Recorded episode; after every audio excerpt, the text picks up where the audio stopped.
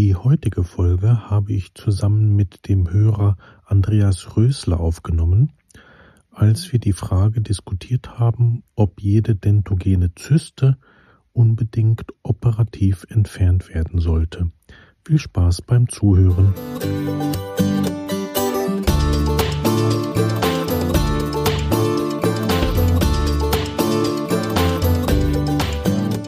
Schönen guten Abend, dass ich heute Abend mal mit dabei sein kann. Mal mit der Stimme und nicht nur mit dem Ohr.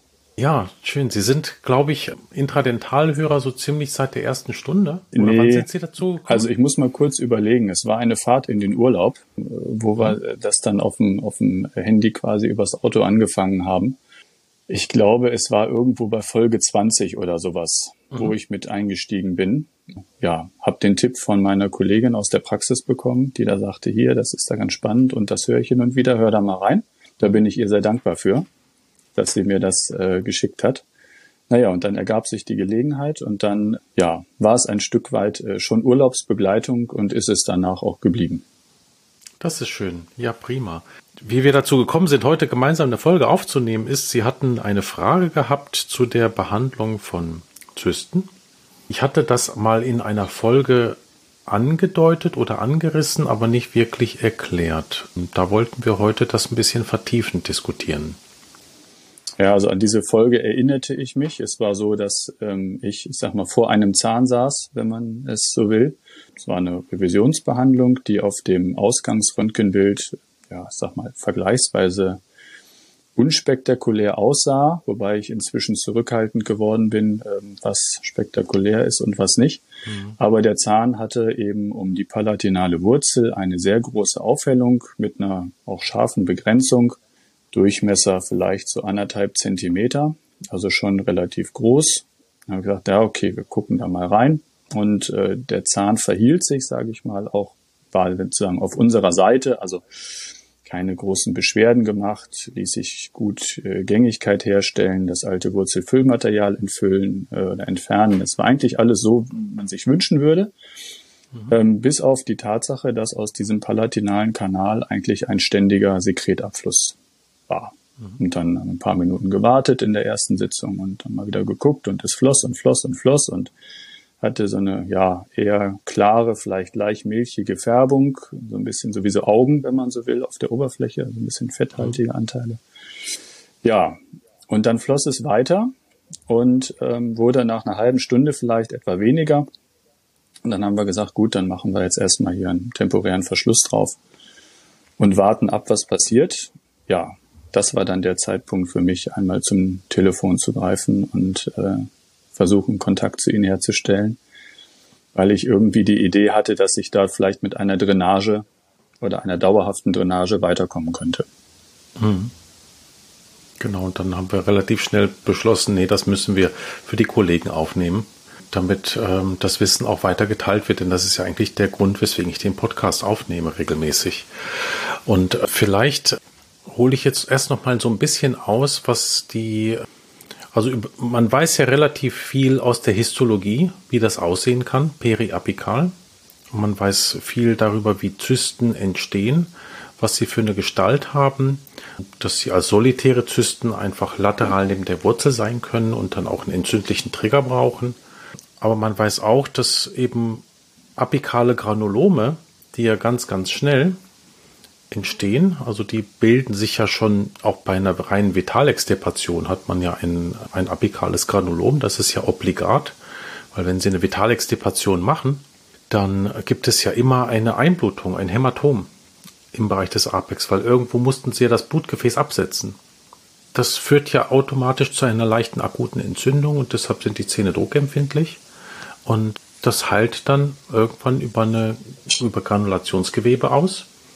Und wenn der entzündliche Reiz weg ist, dann bildet sich aus Granulationsgewebe Knochen. Also so halt letztendlich auch eine Alveole. Also wenn man einen Zahn zieht, hat man ja auch ähm, erstmal Blutgerinnsel, dann Granulationsgewebe und dann wird das Granulationsgewebe in Kieferknochen umgewandelt. Und in dieser Phase kann dann auch eben eine, also das ist eine zeitlich, ich bezeichne das als zeitlich begrenzte Entzündung, die auf einen Reiz hin entsteht und die nicht Bakterien als Trigger hat.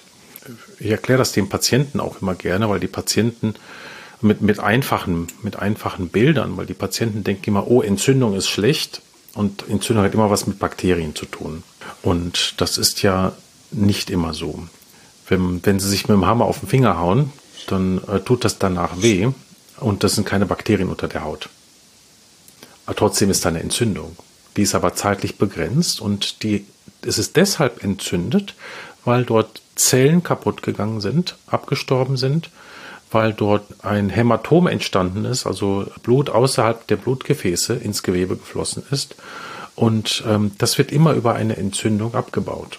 Und letztendlich ist jede Entzündung, insbesondere eine akute Entzündung, auch notwendig, damit es eine Heilung gibt, eine Regeneration oder eine Reparation. Das sind immer die gleichen Vorgänge, die im Körper ablaufen. Jetzt ist es ja so, um dann wieder zurück zur Endodontie zu kommen, dass die zeitlich unbegrenzte chronische Entzündung als Granulom dann mit Lymphozyten auch infiltriert, dann eben auch, wenn sich dort Epithelzellen aufhalten im Bereich dieses Granuloms, anfangen kann, eine Auskleidung zu bekommen und zystenähnliche Gestalten oder zu einer echten Zyste zu werden. Diese Epithelreste, die kommen typischerweise eben, das sind die sogenannten malasseischen Epithelreste, kommen aus der Zahnentwicklung, ähm, nämlich wenn es ein Wachstum gibt der Hertwigschen Wurzelscheide nach apikal, dann werden eben diese Epithelreste aus der Neuralleiste kommend nicht vollständig abgebaut und schlummern dort einfach und äh, werden durch entzündliche Reize, die ja immer auch Proliferation auslösen, dann auch dazu gebracht, dass sie dann eben wachsen. Wenn sich das Ganze apikal formiert und sich wirklich eine Zyste ausbildet, die man im Übrigen nur histologisch richtig gut nachweisen kann und so. Ich finde das äh, extrem schwierig, das anhand des Sekretes, was dann da rauskommt, auch wirklich klar zu differenzieren. Ich hatte jetzt kürzlich erst einen Fall, da war ich mir sehr sicher, dass es eine Zyste ist, eine Taschenzyste und zwar eine richtig heftige, also die war im Durchmesser, auch in Oberkiefer äh, 6 Jahrmolar. Der Zahn hat sich überhaupt nicht beruhigt durch die Revisionsanstrengungen und wir haben dann sogar entschieden, dass erst die Zystektomie erfolgt, bevor wir die Wurzelkanalfüllung machen. Das war da einfach die klinische Entscheidung gewesen und dann kam der histopathologische Befund und es war einfach nur ein Granulom gewesen. Bei dem äh, Zahn jetzt, also ich, ich weiß auch nicht, deswegen, äh, das, ähm, wenn es mit der Zyste so ganz richtig alles gewesen wäre, der Verdacht, dann mhm. hätte ich jetzt gesagt, hätte sich der Zahn auch in der zweiten und dritten Sitzung ja genauso verhalten müssen oder ähnlich zumindestens mhm. wie am Anfang was er ja äh, letztendlich nicht getan hat. Und dann der Zahn davor, der zeigt sogar ein ähnliches Bild, genau. auch mit zwei Stiften drin und so weiter und eigentlich genau das ja. gleiche. Mhm. Und da gesagt, naja gut, dann wenn es bei dem einen Zahn nicht ist, dann ist es der andere. Ne? Dann können wir mhm. das da vielleicht machen. So und dann haben mhm. wir den, weil der ja auch die gleichen Symptomatiken hatte, haben wir den jetzt auch mitgemacht und mitbehandelt und der hat sich völlig anders verhalten. Mhm. Also der hat sich quasi, ähm, da war das gleich völlig unauffällig, also die Papierspitzen mhm. minimal vielleicht mal feucht an der Spitze unten mhm. oder so und der Zahn war, ich sag mal, sehr durchgängig, wenn man so sagen will. Also ja. wenn da hätte was abfließen wollen, dann hätte ich jetzt gesagt, hätte auch garantiert die Chance bestanden, dass es das tut oder tun mhm. kann. Aber das war nicht der Fall. Also der Zahn hat mhm. sich trotz sehr, sehr ähnlichem röntgenologischen Bild erstmal von mhm. vornherein anders verhalten als sein distaler Nachbar. Ne? Ja, ja. Wenn wir nochmal zurück auf das, auf, auf ein bisschen die Histologie zurückkommen, also wie Z Taschenzysten entstehen aus apikalen Granulomen, haben wir ja gerade, habe ich gerade beschrieben. Die können auch genauso sich wieder zurückbilden, ohne dass man chirurgisch dran geht. Weil die eben ihre, die sind nicht komplett geschlossene Gebilde, die sind von der Entzündung, von dem Entzündungsreiz abhängig, der apikal da ist. Und wenn dieser Entzündungsreiz beseitigt wird, und das haben sie ja auch gut gemacht, indem sie halt ein, eine Revision gemacht haben, das Wurzelkanalsystem dargestellt haben, patent waren, also durchgängig bis in die Entzündung hinein, dann ist das so, dass es vielleicht nach der ersten Sitzung noch nicht so vollständig ähm, aufhört mit der Sekretion, aber dann ist es auf einmal spontan ist eine Remission da und die Papierspitze ist trocken und man kann füllen. Und dann ist es auch so, dass sie dann erleben werden, dass dann im Nachgang auch das von sich aus weiter zurückgeht, also das einen rückläufigen Befund radiologisch zeigt. Mitunter dauert es dann halt auch ein, zwei, drei, vier, fünf Jahre, bis man dort nach und nach sehen kann, dass sich das Knöchern umwandelt. Aber der erste Erfolg ist ja Beschwerdefreiheit und der zweite Erfolg ist ja dann, wenn sich wieder dichter Knochen, dichtes Knochengewebe bildet. Deshalb können Sie relativ gut auch innerhalb von wenigen Wochen oder Monaten sehen, war es ein Erfolg oder Misserfolg, insbesondere bei Zähnen, die vorher auch symptomatisch waren. Jetzt ist aber die andere Sache, wie kann man denn, wenn man, wenn das nicht funktioniert, wie kann man sich dann da helfen? Das war ja eigentlich der, der Kern, wie wir darauf gekommen sind, dass wir darüber auch nochmal sprechen wollen im Podcast. Und das ist, das ist eine sehr, sehr viel geringere Anzahl der Fälle, wo das so ist. Und dann gibt es eine elegante Methode, nämlich dass man eine interne Zystostomie macht. Also die Zystektomie bedeutet ja, dass man chirurgisch den Zystenbalg in toto entfernt.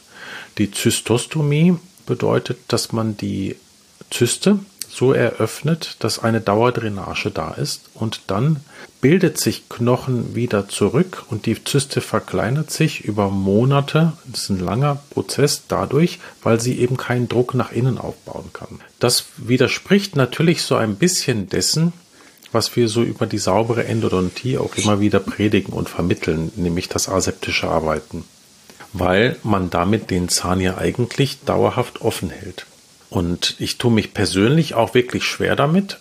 Aber auf der anderen Seite äh, muss man auch ganz klar sagen, ist das ein Abwägen zwischen dem chirurgischen Vorgehen, zwischen den Risiken, die dann entstehen, ähm, zwischen der Größe der Zyste, vielleicht auch zwischen dem, was der Patient sich wünscht.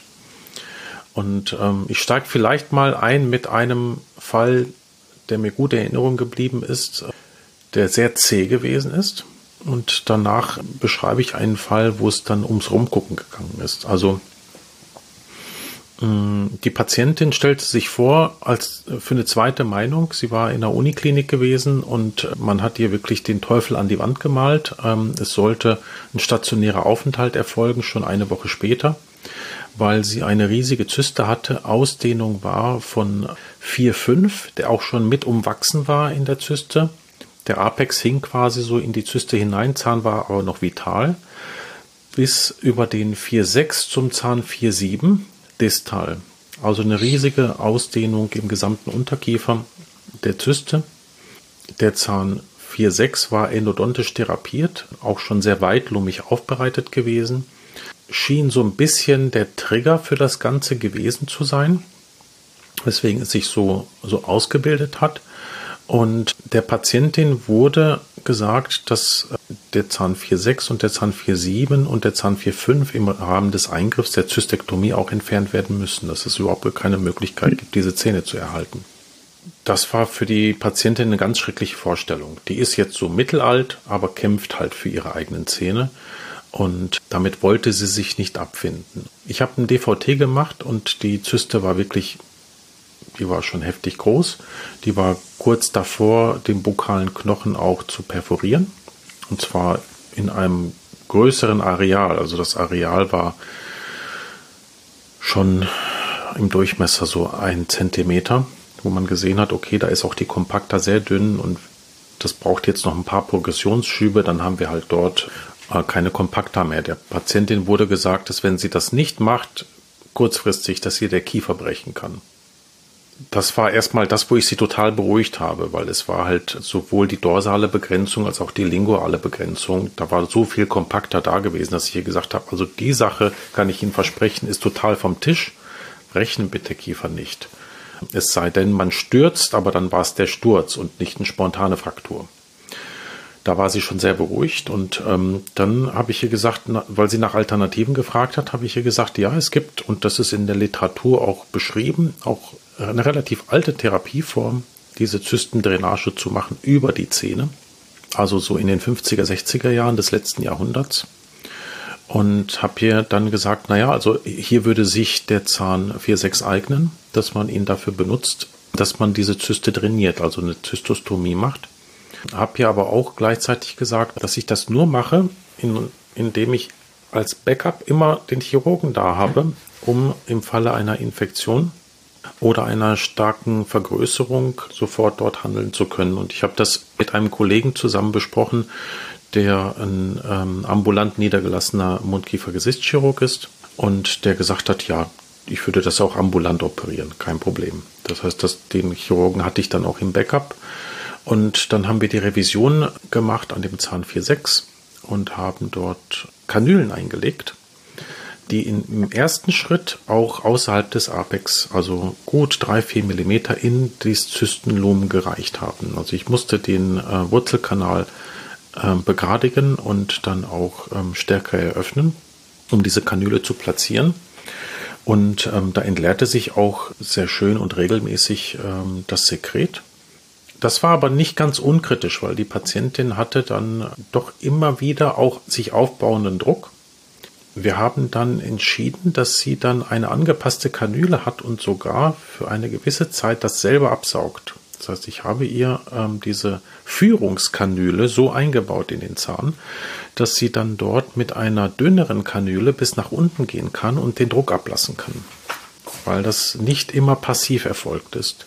Nach, nach ein paar Tagen Übung hatte sie das total im Griff, konnte dort immer je nach Bedarf und sie hatte dann wirklich ein gutes Gespür über den Zahn 4-5, der vital war der war so ein bisschen der Signalgeber am Anfang dieser Betreuungsphase, dass er immer dann, wenn sie einen starken Nervenreiz, Druckschmerz gespürt hat, dann wusste sie, ah, da hat sich wieder viel aufgestaut und dann hat sie sich wieder über dieses Führungsrohr das Ganze mit einer Spritze abgesaugt.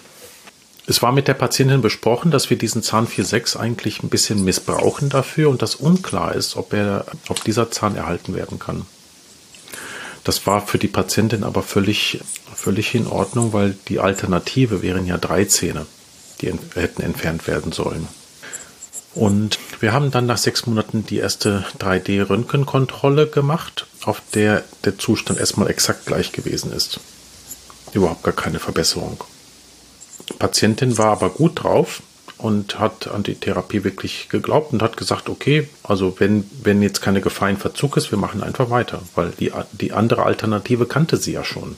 Ja? Und ihr ging es damit sehr gut. Am Ende des Tages war es dann nach einem Jahr so, dass wir eine leichte Verbesserung gesehen haben. Und dann hat sich dieses, dieser Schub wirklich beschleunigt. Ich habe die Patientin dann, um dort ein bisschen mehr Knochenregeneration auch anzuregen, Vitamin K2 und Vitamin D3 sie eingestellt. Das haben wir dann auch über Labor unter geprüft. Da gibt es gute Literatur dazu, dass man, was den Vitamin D-Spiegel anbelangt, über 30 liegen sollte, um eine gute Durchknöcherung zu haben. Und äh, sie hatte dort äh, einen Mangel Vitamin D-Mangel. Deshalb haben wir das auch angehoben.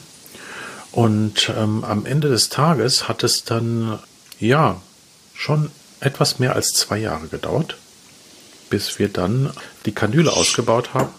Wir hatten dann nur noch eine Zyste, die hatte, ja, die Ausdehnung unter dem Sechser, die war schon auch jetzt nicht, nicht besonders klein. Die war aber wirklich umschrieben nur noch um den Sechser. Der Fünfer war komplett verknöchert, war auch kein Signalgeber mehr. Dann habe ich dort dieses riesige Lumen habe ich mit ähm, MTA gefüllt oder mit Calciumsilikat, eins von beidem. Und dann habe ich hier gesagt, okay, jetzt lassen wir den Zahn noch drin und wir nehmen die Zyste raus. Und dann hat der Chirurg die Zyste rausgenommen, was halt ein sehr einfacher, schonender Eingriff gewesen ist. Er hat die Wurzeln waren natürlich nach dieser langen Zeit auch sehr resorbiert. Die waren von innen auch sehr ausgehöhlt. Er hat die Wurzeln von unten etwas abgesetzt, also so eine Wurzelspitzenresektion gemacht und das alles geglättet. Und wir haben den Zahn aber bewusst drin gelassen, damit eben der Knochen möglichst gut erhalten wird. Ähm, weil hätte man den Zahn dann einfach entfernt im Rahmen dieses Eingriffes, dann wäre der Knochen von okklusal her ja auch kollabiert in diese riesige Höhle. Und ähm, so konnte die Zystektomie laufen und sehr sicher laufen. Der Zahn blieb weiter drin. Und ähm, die abgesetzten Wurzelspitzen ermöglichten dann eine weitere knöcherne Regeneration. Die Patientin hat sehr mit sich gehadert, sich den Zahn ziehen zu lassen. Mm, und wir haben das aber dann so gemacht, dass wir erst den mesialen Anteil dieses Sechsers gezogen haben, da wo die Kanüle drin war und danach den distalen, also die sogenannte fraktionierte Extraktion, um dann maximale Knochenhöhe zu haben. Und die Knochenhöhe war dann gut und reichlich, so dass man dort auch ein Einzelzahnimplantat hätte machen können.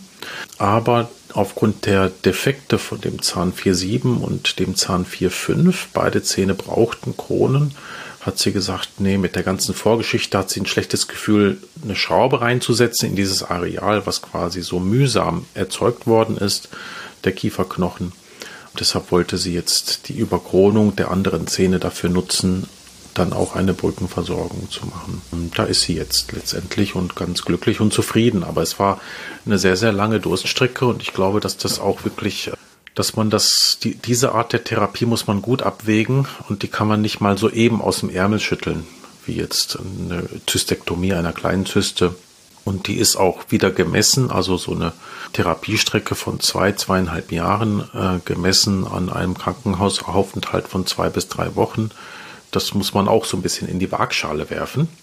Patientin hat das extrem gewollt. Die hat da auch wirklich dran geglaubt und es war nicht immer, nicht immer schön. Am Anfang vor allem nicht, weil wir kurzzeitig auch eine Infektion dieser Zyste hatten und auch antibiotisch abdecken mussten. Das war wirklich so das tiefe Tal der Tränen.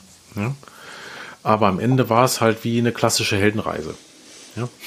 Am Ende war dann alles, äh, alles im Gleichklang und alles schön und die ist natürlich jetzt extrem dankbar, extrem treu und hat das auch ähm, überall rum erzählt und äh, fand das wirklich großartig. Ja, der, der andere Fall, das war auch ein Patient, der eben genau mit dieser Fragestellung kam, der, der sollte operiert werden. Das war auch eine relativ große und ausgedehnte Zyste auch witzigerweise im rechten Unterkiefer.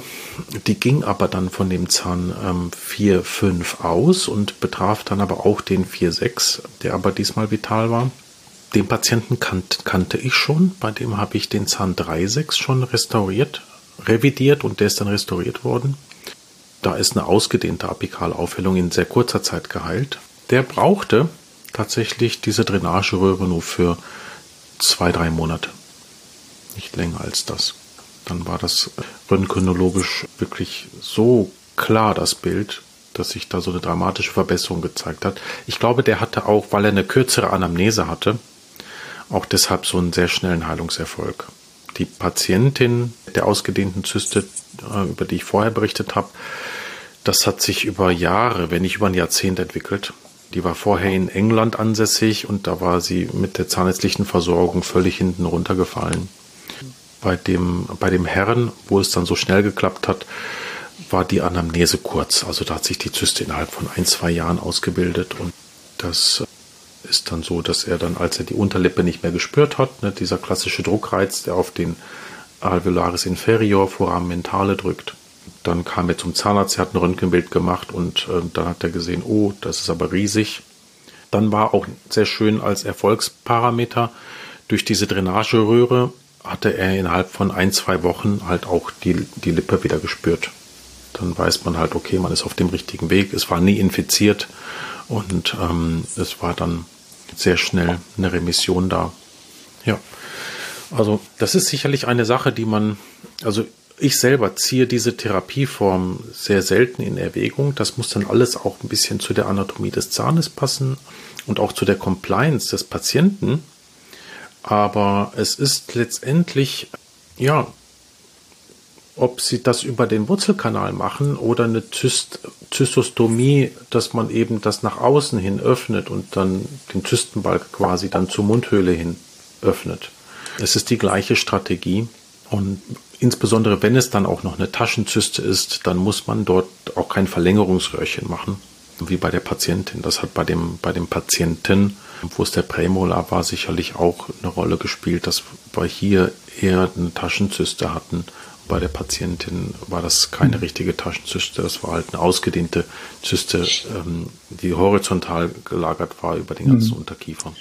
Also ich habe ja, bevor ich dann da mir weiter Gedanken gemacht habe, auch noch so ein paar technische Fragen quasi einfach gestellt. Also das eine kam mhm. ja vorhin wieder bei der Zystostomie, äh, geht natürlich der das Kram im Hinterkopf los und äh, man findet dann irgendwas aus der Examenszeit vielleicht und klar, Zystostomie mhm. und Dings und dann äh, kommen da diese Bilder, die man idealerweise ja eher aus dem Chirurgie-Lehrbuch kennt, äh, statt aus dem, dass man da viel mit zu tun gehabt hat. Und da geht natürlich die Drainage geht nie über den Zahn, ne? bei dem, was man im Kopf hat. Mhm. Das ist ja nicht, nicht der Weg, den man gelehrt bekommen hat. Das ist nicht der Weg, den, mhm. der vielleicht auch einem einfällt, weil der Zahn ja eher zugehört, als dass er offen gehört. Ne? Da sind ja alle diese mhm. Dinge, die sich dann im Kopf schon mal so ein Stückchen dagegen sträuben vielleicht. Und ja. letztendlich dann zu sagen, naja, wir brauchen ja diese Drainage, weil wir den Druckaufbau verhindern müssen, wenn wir die Heilung dort haben wollen. Dann mhm. natürlich, okay. Dann kommt dann doch, gerade wenn es einem dann aus dem Zahn entgegenläuft, der Gedanke, kann man das nicht auch über den Zahn machen? Ich habe beim, äh, sag mal, drüber nachdenken der letzten Wochen mich an einen Fall erinnert, den ich wirklich, ich weiß gar nicht so richtig, das muss ganz kurz nach dem Studium gewesen sein, mal gesehen habe, von einem Patienten, der hin und wieder bei uns war, aber auch ähm, immer so ein bisschen wechselte, glaube ich. Ähm, der hatte auch einen Oberkiefermolan und ähm, da gab es auch eine Durchgängigkeit mehr oder weniger eines Kanals, ich weiß nicht mehr welchen, zur Kieferhöhle. Also wenn man da ein bisschen Spülflüssigkeit reingetan hat, dann kam das in der Nase wieder raus. Und das war persistierend irgendwie. Also es gab da keinen, also ich habe zumindest mich nicht daran erinnert, dass es dort mal eine Phase gab, wo das nicht so gewesen wäre. Das schränkte dann ja auch die Behandlungsmöglichkeiten ein Stück weit ein. Und da war diese Idee dann auch schon mal zu sagen, gut, wir versuchen das irgendwie über den Zahn, was aber nicht, äh, das war schon von vornherein, glaube ich, zum Scheitern verurteilt. Aber aber das war ja, das war ja dann eher eine MAV. Das war eher eine gewesen. MAV und man hätte dann eine, hm. ich sag mal, eine, eine MAV über so eine Drainage geschaffen, letztendlich. Und hm. wahrscheinlich dann auch noch eine Infektion vielleicht der Kieferhöhle ein Stück weit Vorschub geleistet, wenn man da so eine Dauerverbindung ja. schafft. Nee, da, dafür ist es auch wirklich eher ungeeignet. Also das, das ist sicherlich dann eine ganz andere Therapieform und äh, diese Zähne tun ja dann auch nicht, äh, nicht wirklich weh, dass man sie offen lassen muss. Aber vielleicht erkläre ich das nochmal mit dem Offenlassen der Zähne. Das ist ja wirklich so ein, unter vielen Endodontologen so ein No-Go. Ich habe das schon in irgendeiner früheren Folge mal gesagt. Da muss man gar nicht so wahnsinnig viel Angst davor haben. Also es ist ganz wichtig, dass man in der Endodontie versteht, dass das aseptische Arbeiten wirklich eine absolute Grundlage ist, unsere Therapie sicher zu gestalten. Und insbesondere, wenn es sich um Zähne, die nicht infiziert sind, die dann eine Wurzelkanalbehandlung benötigen, also eine Vitalextirpation bei einer akuten Pulpitis, ja, da müssen wir halt aseptisch bis zum geht nicht mehr sein, weil wir wollen ja nicht diejenigen sein, die die Keime reinschleppen. Aber wenn die Diagnose die ist, dass wir ein voll infiziertes Wurzelkanalsystem haben, auf voller Länge, dann ist es so, dass das Offenlassen eines Zahnes jetzt die Prognose nicht verschlechtert. Und wenn Sie mich fragen, ob kurzzeitig oder, oder längerfristig, tut es das nicht, weil, und da kann ich auch einfach ein, ein einfaches Beispiel dazu nennen, weil sonst Revisionen nicht funktionieren würden. Also wenn wir eine Revision machen, wie lange ist denn der Wurzelkanal stark infiziert? Meistens schon Jahre. Also zumindestens unbekannt oft ja, weil wir den. Anfang nicht mitbekommen haben oder nicht gesehen haben. Mhm. Auch kein Instrument haben oder was, um das erfassen zu können. Und oft, ja, ja, sowieso Jahre, weil das ja oft auch Zähne sind, deren Behandlung schon wirklich viele Jahre zurückliegt oder eben dann wirklich manchmal die Patienten ja auch nicht mehr wissen so richtig, wann war das eigentlich, ne? wenn das nicht so ganz einprägsam war. Absolut. Also das ist aus diesem Grunde, hm, die Endodontie funktioniert eben auch im Revisionsfall, wenn das Wurzelkanalsystem infiziert gewesen ist. Und deshalb ist jetzt das Offenlassen der Zähne möglichst kurzzeitig, wenn, es aus Gründen der Schmerzen erfolgt. Aber hier bei der Zystostomie-Behandlung, der internen Zystostomie-Behandlung, wirklich in einer totalen Abwägung der Gemengelage vor allem auch mit Einbeziehung dessen, dass ein Zahn dann vielleicht auch verloren geht, wie bei der ersten Patientin, die ich geschildert habe, ist das jetzt kein Vergehen, sondern kann dann auch eine minimalinvasive Therapieform darstellen. Ja, zumindest waren es ja auch bei dem, es standen ja drei Zähne zur Debatte. Und am genau. Ende ist es dann einer geworden. Nicht nur einer, nur einer geworden, sondern die Stützzone ist da, sie kann mit der Brücke wahrscheinlich gut leben und insofern denke ich mal, äh, aber die zwei Jahre sind natürlich ein langer Weg. Das steht auf der anderen Seite auch. Absolut. Und es ist sicherlich nur für eine, eine kleine Anzahl von Patienten dann auch eine richtige Therapie. Was mich jetzt nochmal interessieren würde ein Stück weit, also diese Kanüle. Ich habe mir da ein Edelstahlröhrchen rausgelegt. Vielleicht äh, greife ich noch ein, zu dem zweiten Fall, den ich geschildert habe, gehörte ja noch dazu, dass er ja auch als zweite Meinung zu mir kam, weil er beim Chirurgen war für die Zystenentfernung und der ihm gesagt hat, die Wahrscheinlichkeit, weil er halt schon Ausfälle hat in der Unterlippe, dass der Zahnnerv dann nicht wiederkommt, wenn er die Zyste rausoperiert, ist hoch. Das sind keine guten Aussichten. Ja.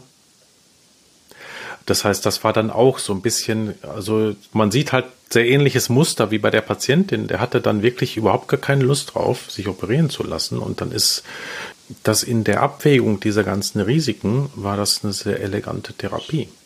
Also da stehen ja, ja gut, genau. Zahnverlust vielleicht auf der einen Seite, aber dauerhafte, ja, Hypästhesien, Parästhesien, wie auch immer, hm. Vielleicht nochmal eine andere Qualität auch, ne? Vielleicht auch nur in, in, in meinen Augen oder in unseren Augen oder sowas, aber den Patienten. Ja. Also stelle ich mir zumindest so vor, dass eben anscheinend ja auch der Gedanke dann kam, was gibt's denn noch für Lösungen ne? in der Richtung? Ja. Also aber was bleibt dem Chirurgen anderes Nein, übrig? Nein, ist ja völlig, sagen, völlig, völlig ne? richtig. Der, der muss, muss ja auch aufklären. aufklären. Und wenn mhm. wir, ich sag mal, dann in dem Fall über eine Behandlung von zwei Jahren und einem ja wirklich nicht vorhersehbaren Verlauf dann aufklären, dann ist das ja auch keine, keine traumhaften Startbedingungen. Ne? Absolut.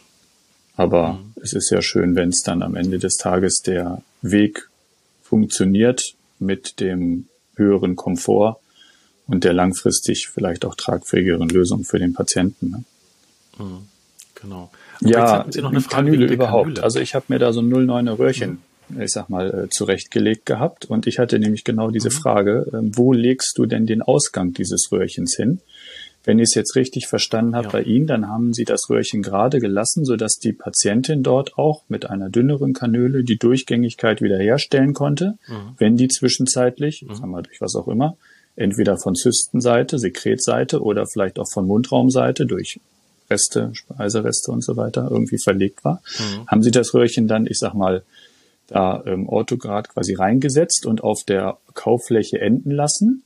Oder gab es da irgendwie einen Schutz ja. drüber, wie so, ein, so eine Abdeckung oder sowas? Oder wie war das gebaut? Ja. Tatsächlich nicht. Also es ist erstaunlich, dass ich, das sind von der Dimension her sind das Kompositkanülen, die ich dafür einsetze, die sich ja sehr gut vorbiegen lassen. Die klebe ich ein mit Relay X Unicem oder Relay X Universal, was wir jetzt einsetzen. Ähm, das eignet sich hervorragend dafür. Bei der Patientin ist es so, dass ich erstmal die Kanüle so geklebt habe, dass der Ausgang bukal liegt. Aber nachdem das dann nicht funktioniert hat, wo wir gesehen haben, okay, wir brauchen dort auch noch diese zweite Kanüle, die sie nach unten platziert, um selber Unterdruck zu erzeugen, dann ähm, habe ich die nochmal ausgebaut und eine ganz gerade mhm. Kanüle eingesetzt. Und bei dem Patienten war das so, dass ich die auch abgewinkelt gemacht habe, so dass sie bei dem Prämolaren so leicht bukal an der bukalen Flanke zu liegen kam. Und das setzt sich nicht zu. Das ist ganz interessant. Also so eine scharf abgeschnittene, dann so polierte Öffnung einer Stahlkanüle ist irgendwie für Speisereste unattraktiv. Für Speisereste unattraktiv. Also das ist einfach so eine Kavitätenform, wo sich das nicht wirklich drin sammelt. Musste denn die Patientin da wirklich Unterdruck erzeugen oder reichte es, wenn sie quasi die ja. Durchgängigkeit einfach der Kanüle wiederhergestellt hat durch ihr Manipulieren dort mit der dünneren Kanüle? Sie hat Unterdruck erzeugen müssen und sie hat es als Plop, so ein ploppendes Gefühl äh, empfunden. Das heißt, sie ist reingegangen, hat dann gesaugt, dann war der Unterdruck eine Zeit lang aktiv und dann hat es quasi wie so ein Plop gemacht und dann ist so ein Drittel Milliliter immer rausgekommen. Ja. Klingt, klingt spannend. Ja, auf jeden Fall. Also das, das auf jeden Fall. Also wenn das Offenhalten kein Problem ist, sag ich mal, das setzt sich nicht zu. Oder man sagt, gut, wenn man es denn so einbaut, dann stellt man vielleicht durch eine man kann ja auch vielleicht dann zum, zum nochmal manipulieren von außen vielleicht eine dünne Kunststoffkanüle nehmen oder sowas, die man dann da verwendet. ähm, dann schabt da vielleicht nicht Metall auf Metall. Aber dann bedeutet das ja schon immer, dass also jetzt äh, die Kunststoffkanüle habe ich nicht ganz verstanden. Wofür ähm, die? Ich hatte gedacht, dass man das wie bei so einem Zugang, so einem Venenzugang oder sowas, dass man da äh, sowas ja. dünnes, schmales äh, dann irgendwie nehmen könnte, ja. Wenn es, ich sag mal, nur darum mhm. geht, das wieder aufzustochern, quasi, wenn da doch mal was drin ist. Ne? Dann könnte ja. man ja auch, auch könnte man auch denkbar. in eine gebogene Metallkanüle damit rein, mhm. ohne dass man da ein großes Risiko hat, dass man was verklemmt mhm. oder verhakt oder dann irgendwie vielleicht noch was rausreißt oder sowas. Also es ist beschrieben in der Literatur, vielleicht das nochmal zur Ergänzung. Damals hatten die ja keine Komposite und nichts. Die haben dort ähm, einfach ein Zement eingesetzt und haben dort so Naturhaarfasern, dicke Naturborsten äh, reingetan, so als Seele und dann danach rausgezogen. Also quasi erst ein Docht, so ein bisschen, also das und, und ein Docht und dann rausgezogen und dann das Lumen quasi dadurch genau. geschaffen. Ne? Heißt aber mhm. in dem so Fall ja auch, dass Methoden. die Kanüle wirklich Sie haben die ja, ich sag mal, durchgelegt, entweder bis an den Apex oder bei der Patientin auch darüber hinaus. Das heißt schon in das Zystenlumen. Das heißt jetzt nicht irgendwie gesagt, okay, die Hälfte fließt über den Kanal ab und irgendwann oben beginnt dann das Röhrchen, ja. sondern schon in dem Durchmesser mhm. auch letztendlich bis nach ganz unten durch. Bei der Patientin musste das sein, weil das war ja eine echte Zyste, solitär. Deshalb, das war nach der Revision nicht so, dass da direkt Zystenflüssigkeit abgeflossen ist. Deshalb, da mhm. musste man dann und im DVT habe ich mir genau angeguckt, welchen Kanal nehme ich dafür, mit welchem Kanal erreiche ich das und dann habe ich da äh, wirklich richtig so ein, ähm, ja, so eine Kanüle. Welche, welcher ist es geworden? Welcher Kanal? Wissen Sie es noch? Der Mesobukale. Ich hätte jetzt auf Distal getippt. Hm. Nee, das war der Mesobukale. Das war dann einfach aufgrund, ja, man kann es ja in der räumlichen Planung im DVT sieht man das relativ klar, wo man am wenigsten erweitern muss, wo man am, am einfachsten rankommt. Ja, das war dann so. Und das ist auch die Wurzel, die dann als erste gezogen wurde. Die Distale blieb dann noch ein paar Monate drin. Hm. Also nachdem die Zyste weg war und so weiter, weil die ist ja dann natürlich anatomisch sehr dünn, wenn da die Kanüle drin liegt. Ist dünne Wände. Super dünn von der Wand dann mit dem MTA. Sie hatte dann auch schon bei der Resektion der Zyste, wo die auch die Wurzelspitze mit resiziert, da hatte sie auch schon so Erscheinungen einer Längsfraktur. Das war dann also kein, durch. Also kein tragfähiges Fundament mehr für die Zukunft. So ist es. So ist es. Aber die, also es ist trotzdem, ich meine, es gibt ja, hm, also der Zahn als solche mit den, mit der Vermittlungsfunktion für den Knochen kann ja dann, auch wenn man ihn nicht mehr erhält, eine ganz besondere Rolle haben in der weiteren Ausrichtung der Therapie. Also es gibt ja heute auch, auch äh, Implantologen, die dann Zähne zersparen und dann als, als Knochenersatzmaterial einsetzen. Und ja, es gibt, es gibt auch die Möglichkeit, dass man eine Socket Preservation macht, indem man halt den Zahn, den man gezogen hat, dann eine Scheibe herausschneidet von der Wurzel und diese dann an, dem, an der Gingiva wieder festnäht, das Lumen vorher mit Komposit füllt, so dass äh, man eine maximale Knochenhöhe mhm. bekommt. Also ich kenne das ein bisschen anders. Ich kenne es noch so, dass man sagt, okay, wir lassen ein Drittel der Wurzel stehen, nehmen aber den Restzahn und fixieren mhm. den an den Nachbarn mit ähm, mhm irgendwie geeignetem ja. Trägermaterial oder sowas und dann soll das da unten. Das ist viel ja, einfacher als das, das mit der Scheibe. Nachbarn, also das druckstabil ist auch nicht mhm. immer so ganz leicht. Das stimmt. Das ist auch eine elegante Form, eine MAV zu verschließen im Übrigen. Das heißt, wenn man jetzt eine, äh, durch eine Extraktion eine MAV hat, dass man dann die Wurzeln stark kappt, also zwei Drittel der Wurzeln kappt und den Zahn wieder reindrückt dann muss man keine plastische Deckung machen. Das hat hinterher viele Vorteile. So. Absolut. Also so eine MAV mit so einem Lappen von Bukal oder von Palatinal, das sieht ja dann gruselig aus. Man muss ja dann wirklich meistens noch einen Zweiteingriff machen, vielleicht auch ein freies Schleimhauttransplantat dahinlegen, mhm. um da wieder gingivale Verhältnisse zu haben, weil da so eine Mucosa-Lappen drüber liegt. Und das ist so easy. Man hat den Zahn ja noch in ja, der Zange aber quasi. dann muss man Und, ihn doch ähm, auch trotzdem, selbst wenn ich den da wieder reindrücke, muss ich ihn ja irgendwie hm. befestigen. Ja, das geht relativ einfach mit einem, das nennt sich Co-Pack. Das hm. gibt es auch in so einer Doppelmisch, in so einer Doppelmischspritze. So dass sich das Auto äh, selbst anmischt und das ist so ein Zinkoxid-Eugenol-Verband. Das kann man bukal und, äh, und oral, kann man das einfach anspritzen und dann mit ein bisschen Vaseline an den Handschuh kann man das andrücken und dann den Zahn aber okklusal so einschleifen, dass er halt eben nicht, nicht Druck bekommt und ein extrahierter Zahn ist ruckzuck, also man muss sie nicht schienen, der ist ruckzuck wieder festgewachsen weil die Fasern ja gerade zerrissen wurden und danach wieder. Mhm. Da reicht dann die Zeit, bis das Kopek dann sich gelöst hat und abfällt. Genau, wenn das richtig. Und außerdem hat ja ein Oberkiefermolar ja immer leicht divergierende Wurzeln. Und wenn man die Wurzeln kappt, dann hat man wie so eine Art Do-Knopf-Effekt. Wenn man den Zahn reindrückt, dann schnackt das sogar richtig so ein bisschen rein. Und das es gibt dann noch einen kleinen Punkt dabei, an dem es dann manchmal schwierig wird. Man braucht einen intakten Zahn. Mhm. Wenn ich den vorher völlig zerlegt ja. habe in seine Einzelteile, das stimmt. Dann gibt's ja. mit dem Puzzeln ja wirkliche Schwierigkeiten. Das heißt, ich muss mir vorher überlegen, ob ich ihn aus Gründen der schonenden mhm. Extraktion lieber zerteile und ja. dann in Kauf nehme, dass ich nichts hab, was ich noch wieder einbauen kann. Mhm weiß auch nicht, ob das mit einzelnen Wurzeln vielleicht auch funktioniert, wenn man die dann da reinsetzt. Das geht auch. Geht das vielleicht noch? Ja, ja, das geht damit. In der auch. Richtung, aber vielleicht, es wird ja. sicherlich nicht einfacher, wenn man dann die, die drei Wurzeln wieder reinpuzzeln möchte, als den, den ganzen mhm. Zahn vielleicht. Ja.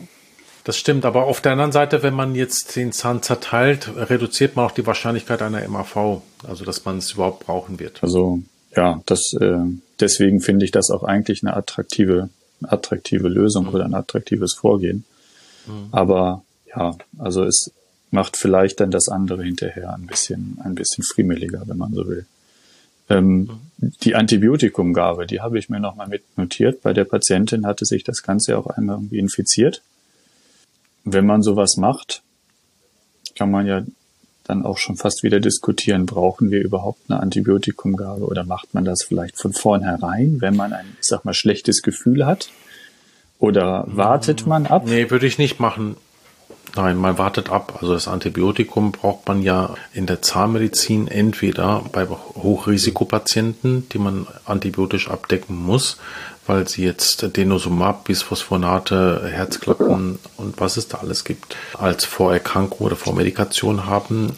Oder aber dann nur, wenn wir halt ähm, in akute Entzündungsgeschehen, die eine Ausbreitungstendenz haben vor uns haben.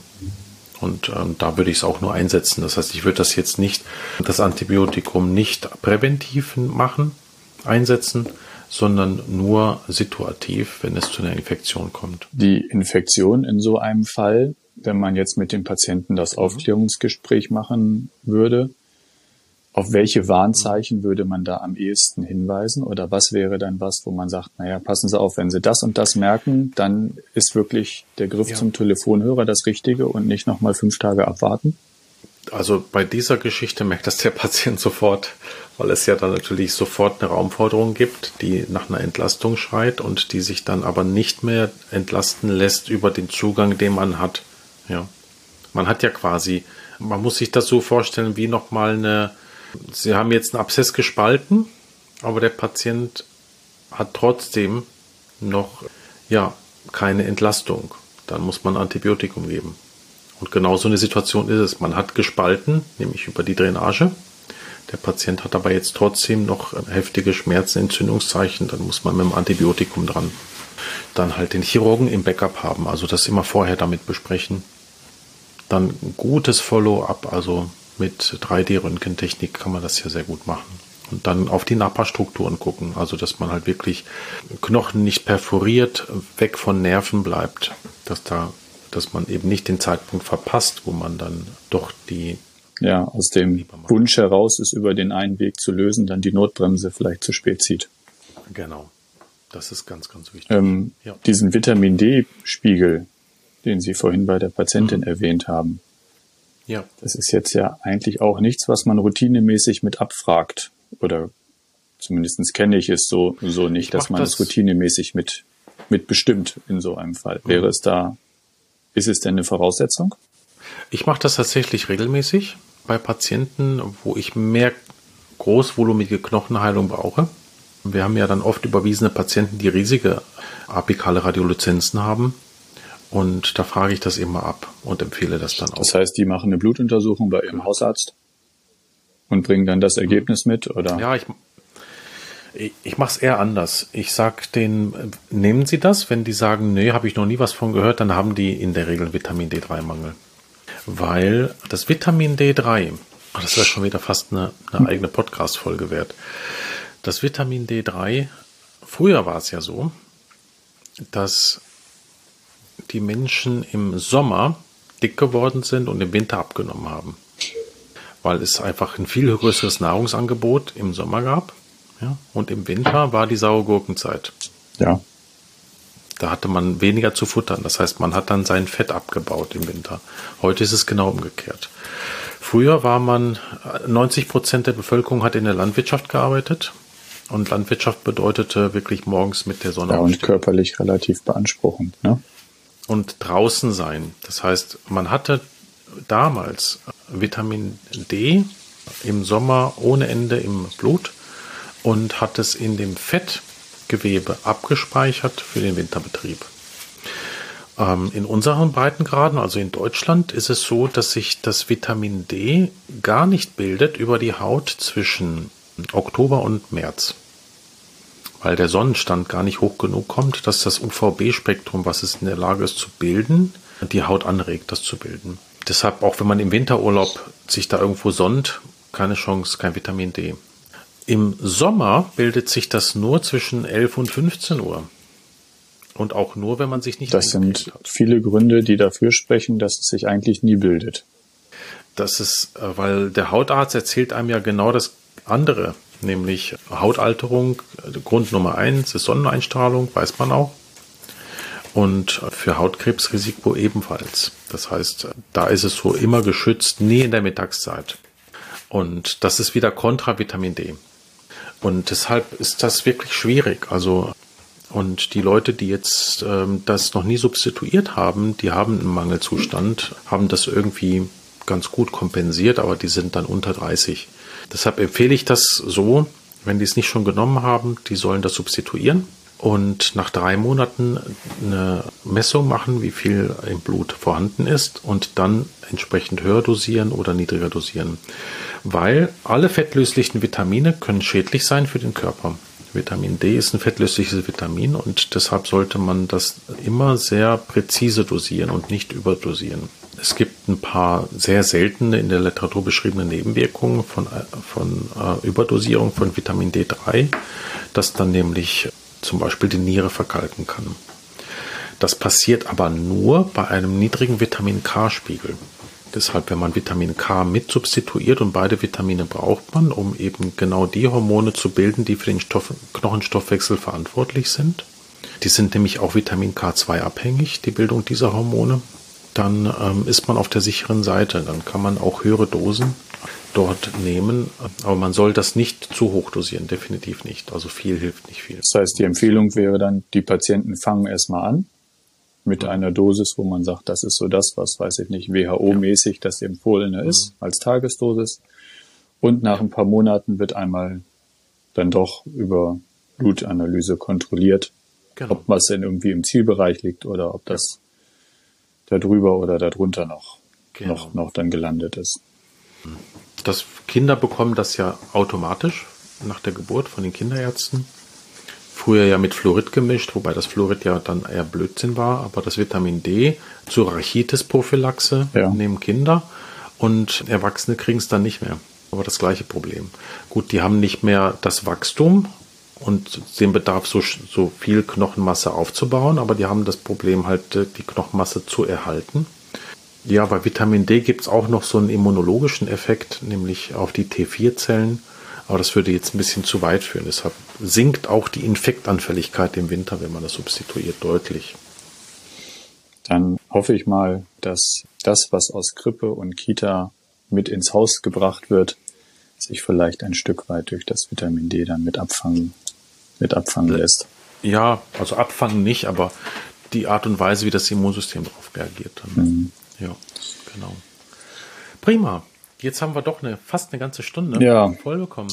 Ja. Also zusammenfassend, es, es ist eine Option mhm. für, für wenige Patienten, die, ich sag mal, denen ihr Zahn sehr wichtig ist, mhm. die auch bereit sind, ähm, vielleicht sowas wie einen Versuch letztendlich zu wagen, mhm. mit der guten Aufklärung, dass die Notbremse immer irgendwie auch eine Option ist und mit jemandem abgesprochen, der dann diese Notbremse quasi auch bedient, wenn man so will, wenn man es nicht selber machen kann oder mhm. möchte.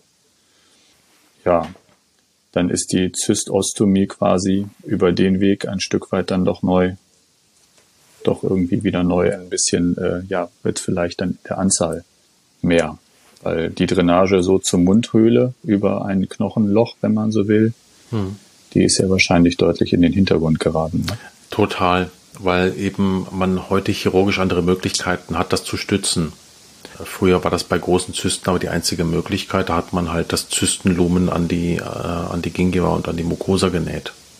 Damit da die Speisereste nicht hängen bleiben, mhm. hat man sich dann solche kleinen Blöcke so, reingesetzt. So kleine Obturatoren für die Zwischenzeit, so die dann angepasst genau. werden mussten, wenn das Zystenlumen geschrumpft ist. Richtig, ja. richtig. Das ist natürlich auch sehr langwierig und die, die Therapieform ist äh, wahrscheinlich heute auch sehr selten nur noch in der Anwendung, kann ich mir vorstellen.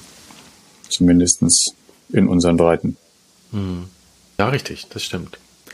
Gut, dann hat mich das sehr gefreut, dass wir das so ein bisschen in der Tiefe ausgeleuchtet haben. Ja, ähm, das hat mich ins auch dunkel gemacht haben. Ich glaube, das äh, inspiriert doch viele Kollegen, auch wenn die wenigsten das jetzt morgen direkt einsetzen können. Es ist eine ganz gute Option, in dem einfach ja als Alternative für den Patienten zu besprechen. Und ähm, wenn man es nicht selber machen möchte, dann kann man die Patienten dafür auch überweisen. Wobei ich wüsste jetzt auch nicht, außer Sie und mich, wo man ihn überweisen könnte, weil ich glaube, die wenigsten Endodontologen würden sich auf so etwas einlassen heutzutage. Aber vielleicht haben wir durch den Podcast ein bisschen was geändert. Ja, wir sind ja auch eine, ich sag mal, ähm, keine Endopraxis in dem Sinne, sondern ich sag mal eher, wird uns als absolute Generalisten beschreiben mhm. mit einer Begeisterung und einem Hang für Endodontie. Mhm. Insofern sind wir, glaube ich, eh nicht die, nicht die typische Praxis, äh, wohin überwiesen wird, wie das jetzt bei. Ihnen der Fall ist. Ne? Ja, ja, das stimmt. Ja, okay. Noch eine Frage von mir. Ich habe ja in dem letzten Podcast, ich weiß nicht, ob Sie es mitbekommen haben, mal die hundertste Folge angedeutet, dass ich die gerne feiern wollte. Ähm, ist das angekommen? Haben Sie die Folge schon gehört? Die Folge habe ich schon gehört, ja. ja. Ich habe auch mitbekommen, dass es noch kein Datum gibt. Es gibt noch kein Datum, aber sind Sie, wären Sie denn jemand, der dabei wäre, gerne? Also ich habe meiner Frau schon gesagt, dass wir das vielleicht einplanen sollten, um mal einen Besuch in Essen zu machen. Ah ja, schön. Ja, Essen ist eigentlich wirklich eine sehr, sehr schöne Stadt. Man muss nur die, die Ecken kennen, wo es halt sehr schön ist. Äh, Essen kann aber auch grottenhässlich sein. Aber immer wenn ich im Ausland unterwegs bin, witzigerweise, wenn man sich dann, die Leute, die kennen das schon. Witzigerweise, ich habe dann, also wenn man sich mit Juden, dann erfährt man das erst, wenn man sich mit Juden äh, unterhält im Ausland, dann sagen die, ach, Essen, ja super, da ist so total berühmte Synagoge. Also das kennt, das, das, kennen die, das ist richtig, richtig bekannt. Ich war in den USA gewesen und dann habe hab ich gesagt, ja, ich komme aus Essen und ich sage dann immer, das ja, das ist in der Nähe von Düsseldorf. Und dann haben die gesagt, nee, ich weiß genau, wo Essen ist. Ich war schon dreimal da. Wegen dieser Synagoge. Dann werden die Augen erstmal kurz etwas fragend, ne? Ja.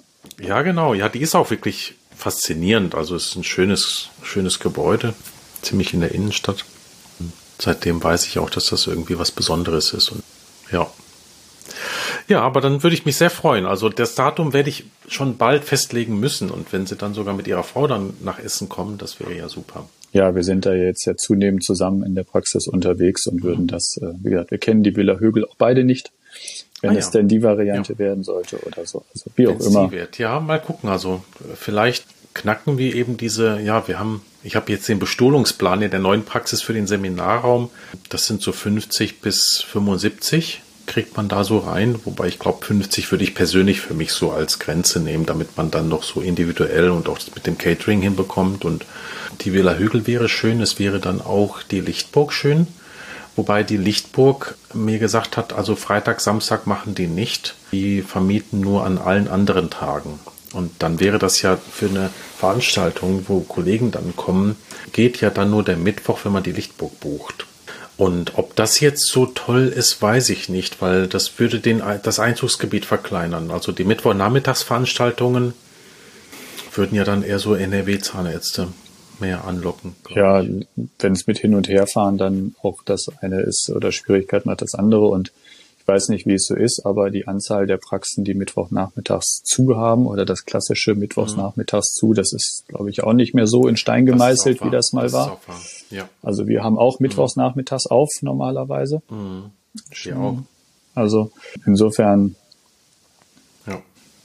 Ich glaube, dass ich dann, aber ich habe jetzt noch eine andere Location angefragt. Das ist eine entweihte Kirche und da gehen auch so 450 rein. Das wird als, als Veranstaltungsraum äh, auch, ähm, auch vermietet, ist auch, auch sehr schön, auch hier in Essen. Das ist dann, glaube ich, eine ganz gute Alternative, weil so vom Gefühl her würde ich das eher für Freitagnachmittag oder sogar samstags machen. Das ist, ja. glaube ich, wäre auch Ihre Präferenz, ne? Also grundsätzlich ist es am Wochenende leichter, weil man halt nichts, ich sag mal, Behandlungszeit streichen muss dafür. Mhm. So. Genau. Und dann kann man dort auch übernachten und dann auch am nächsten Tag wieder zurückfahren. Ja. Ja, fein. Super. Aber da muss ich demnächst wirklich das Datum festlegen, wenn wir jetzt schon. Ja, nach den so vielen Ankündigungen hm. erhöht das den Druck. Ja, richtig. Ich finde das Mehrstufenkonzept irgendwie, je länger ich drüber nachgedacht habe, umso spannender finde ich das, dass man halt wirklich, die, die früh dabei sind, die kaufen sich quasi eine kleinere Veranstaltung, die dann aber immer größer wird, je mehr dabei sind und dann auch immer mehr Fortbildungspunkte dann da sind und dann Referenten eingeladen werden können. Und ich kann mir gut vorstellen, dass so das Thema Endo versus Implantate ein ganz schönes wäre für so einen Kongress. Das, das könnte man wirklich Chirurgen einladen, die auch ein bisschen biologischer denken, im, im wahrsten Sinne des Wortes. Es gibt viele Chirurgen, die nicht sehr biologisch denken.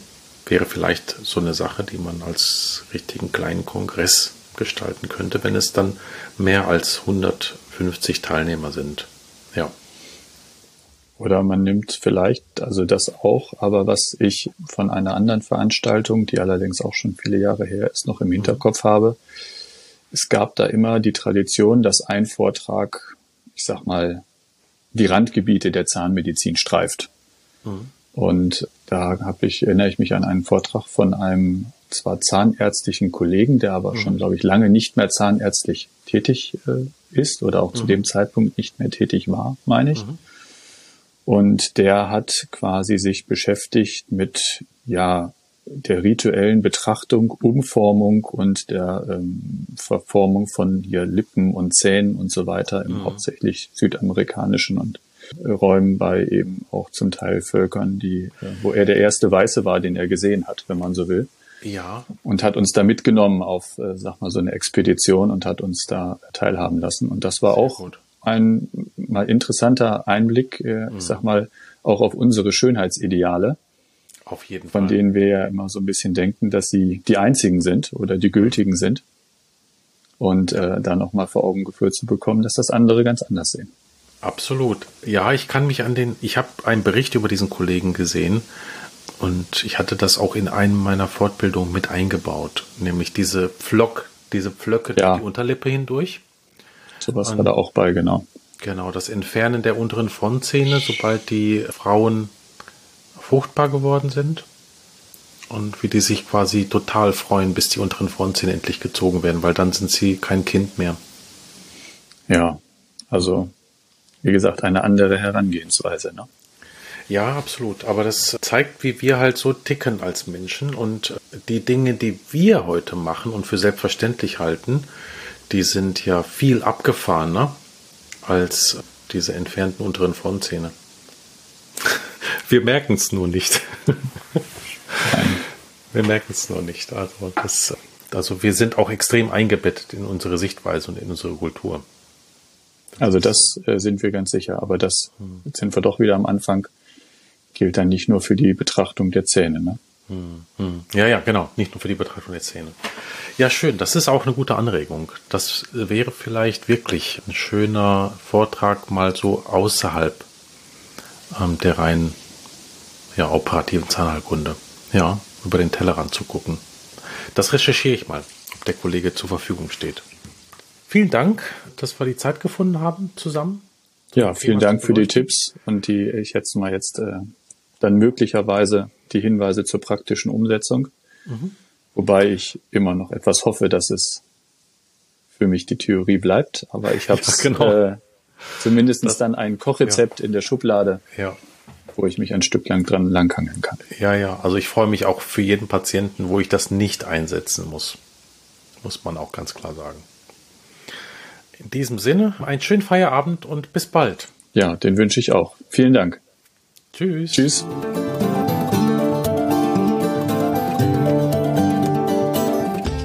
Das war eine weitere Folge von Intradental. Wenn Ihnen diese Folge gefallen hat, würde ich mich sehr über eine Bewertung bei iTunes freuen. Dadurch erhöhen Sie die Sichtbarkeit für interessierte Kollegen. Noch mehr würde ich mich über ein direktes Feedback freuen. Dafür können Sie in den Show Notes auf den Link ganz unten klicken. Sie gelangen dann auf eine Seite, wo Sie uns direkt eine Nachricht einsprechen können. Weiter können Sie uns natürlich auch eine E-Mail senden. Sie erreichen uns über info@intradental.de. Wenn Sie uns Patienten für komplexe Wurzelkanalbehandlung überweisen möchten oder an unseren Fortbildungen interessiert sind, besuchen Sie unsere Webseite www.siriusendo.de. Unsere wissenschaftlichen Veröffentlichungen finden Sie auf der Institutswebseite unter ormed.net.